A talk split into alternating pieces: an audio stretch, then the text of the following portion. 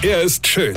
Er ist blond. Und er ist der erfolgreichste Comedian aus Rheinland-Pfalz. Ich werd der Pierpasmus. Exklusiv bei RPA1. Sven Hieronymus ist Rocker vom Hocker. Wir sind ja immer noch am Umbau, ja?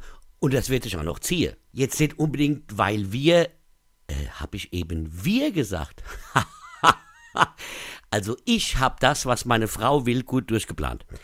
Aber ihr kennt ja alle diesen Spruch, du, wo wir schon dabei sind.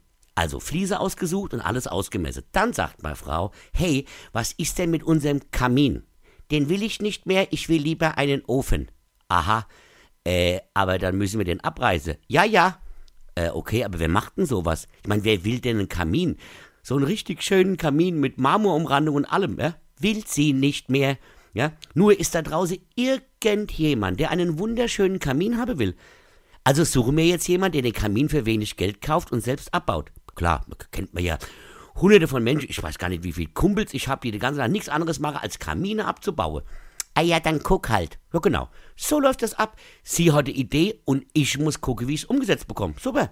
Hier, wenn ich nochmal auf die Welt komme, werde ich definitiv mal Frau. Wirklich. Ich würde auch zu gern mal sagen, will ich so und so, machen wir, ja. Jetzt steht der Bachmal wieder vor einem riesen Problem.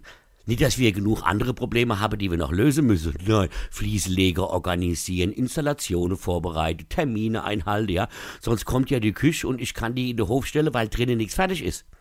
Ist meiner Frau ja aber egal, denn die fliegt ja bald nach Yoga zum Nepal. Oder so ähnlich, ja. Während ich hier allein den Depp machen kann. Braucht jemand einen Kamin? Ich hätte eine. Weine kennt dich. Weine.